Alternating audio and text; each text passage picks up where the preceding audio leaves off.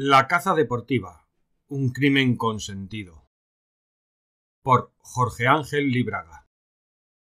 El hombre, desde las épocas más remotas que puede alcanzar nuestro actual grado de investigación, hizo de la caza una de sus actividades primordiales.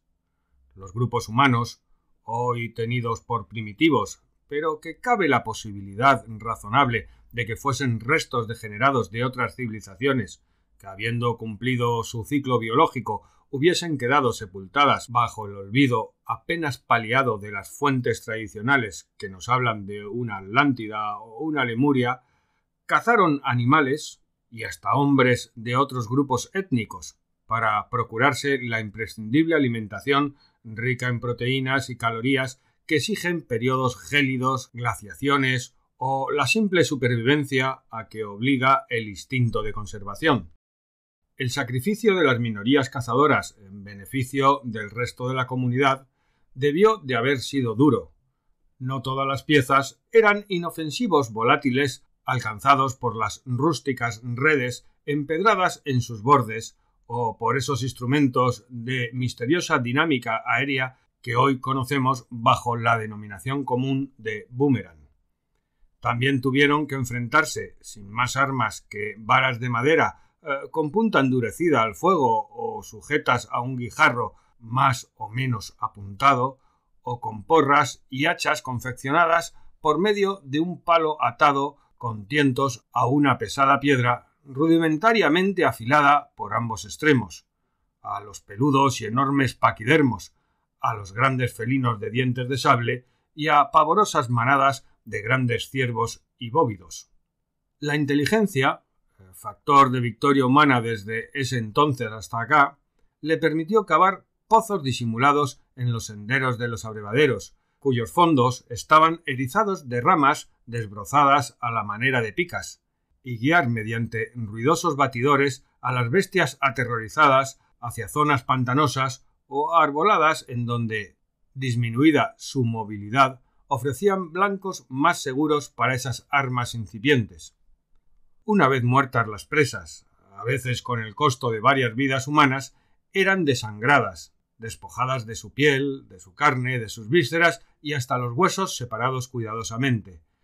Todo era útil, bien como alimento directo o para confeccionar ropas y tiendas de campaña y pesados cortinados que detuviesen el viento helado en las puertas de las grutas. Los huesos servían a múltiples fines, desde la confección de estatuillas religiosas talladas hasta para hacer flautas musicales o finas puntas de jabalina y curvos anzuelos de pesca. Con los dientes se hacían decorativos collares y amuletos. La sangre que no se bebía se usaba para mezclarla con tierras y jugos de plantas a fin de fabricar pinturas o entintarse las palmas de las manos con fines mágicos.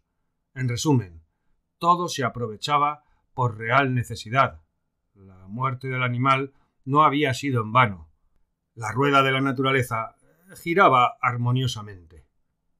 Era entonces la caza una actividad obligada, rentable y viril.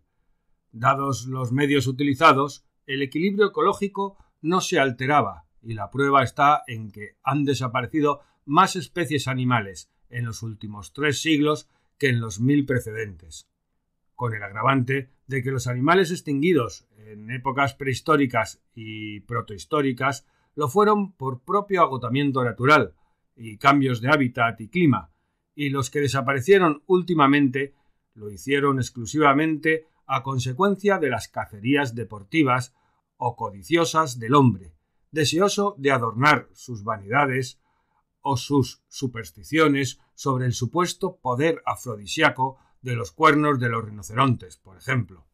Antes de aplicarse el poder expansivo de los gases provenientes de la explosión de la pólvora para impulsar uno o varios proyectiles, la pólvora eh, se conocía muchos siglos antes de su aplicación en la caza.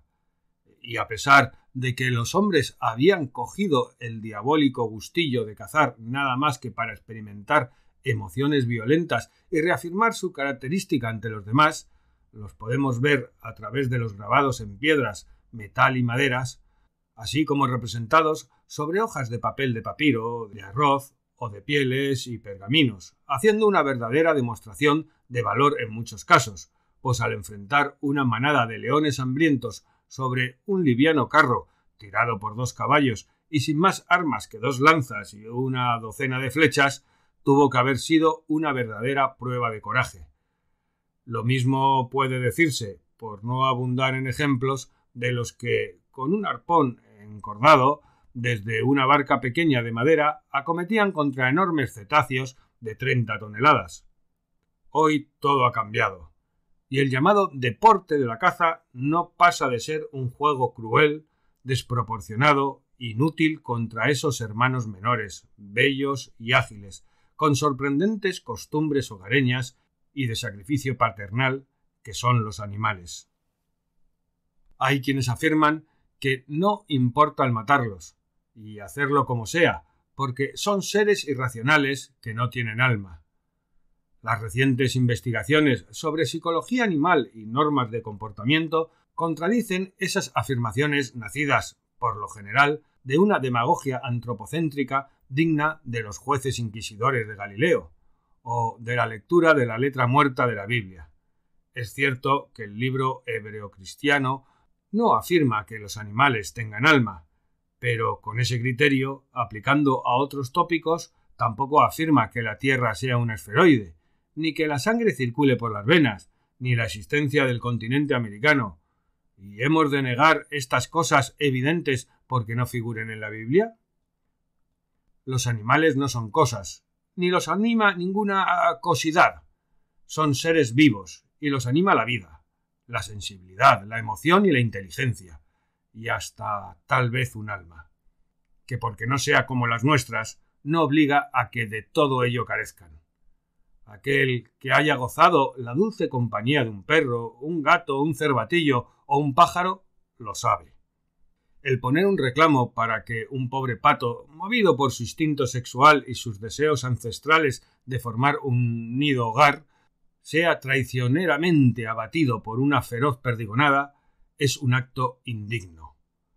El disparar un fusil muñido de mira telescópica, a veces incluso de tipo infrarrojo, para atravesar el corazón de un cervatillo eh, que va a beber a la caída de la tarde, es un crimen que de deportivo no tiene nada.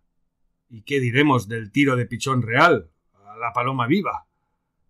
Se mantiene al pájaro encerrado en una caja, hambriento y sediento, para que cuando se abra la tapa salga enceguecido dando confusos aletazos, para entonces derribarlo con arma de doble cañón, cuando no repetidoras que expanden una andanada de postas que se dispersan de tal manera que hasta un casi ciego lo acertaría.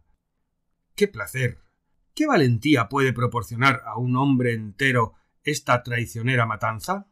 ¿Qué oportunidad tiene un ciervo contra un Mauser 77 con mira telescópica, capaz de disparar cinco tiros en quince segundos, cuyas balas en forma de pequeños misiles le persiguen a quinientos metros por segundo?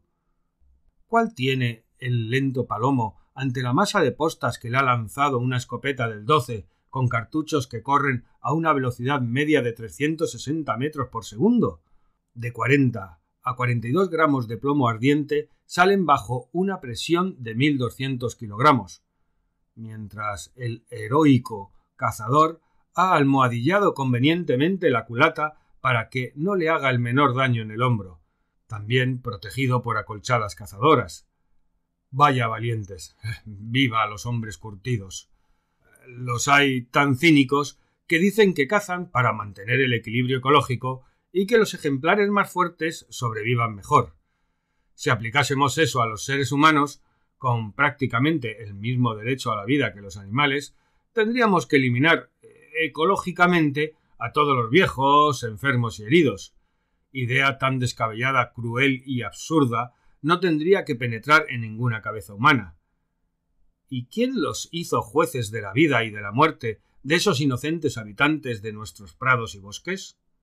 Cazar por necesidad forzosa de elegir entre morirse de hambre o matar es lícito, como lo hacían nuestros antepasados, como lo hacen los mismos animales, pues ni aun el más feroz de todos, salvo que esté loco por alguna herida mal curada, mata por matar.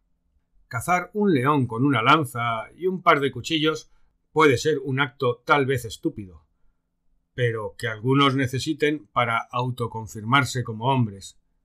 Pero hacerlo desde una atalaya, con un fusil que dispara hasta balas trazadoras para mejor orientar la puntería, es un acto aberrante de maldad y locura, una agresión cobarde y despiadada.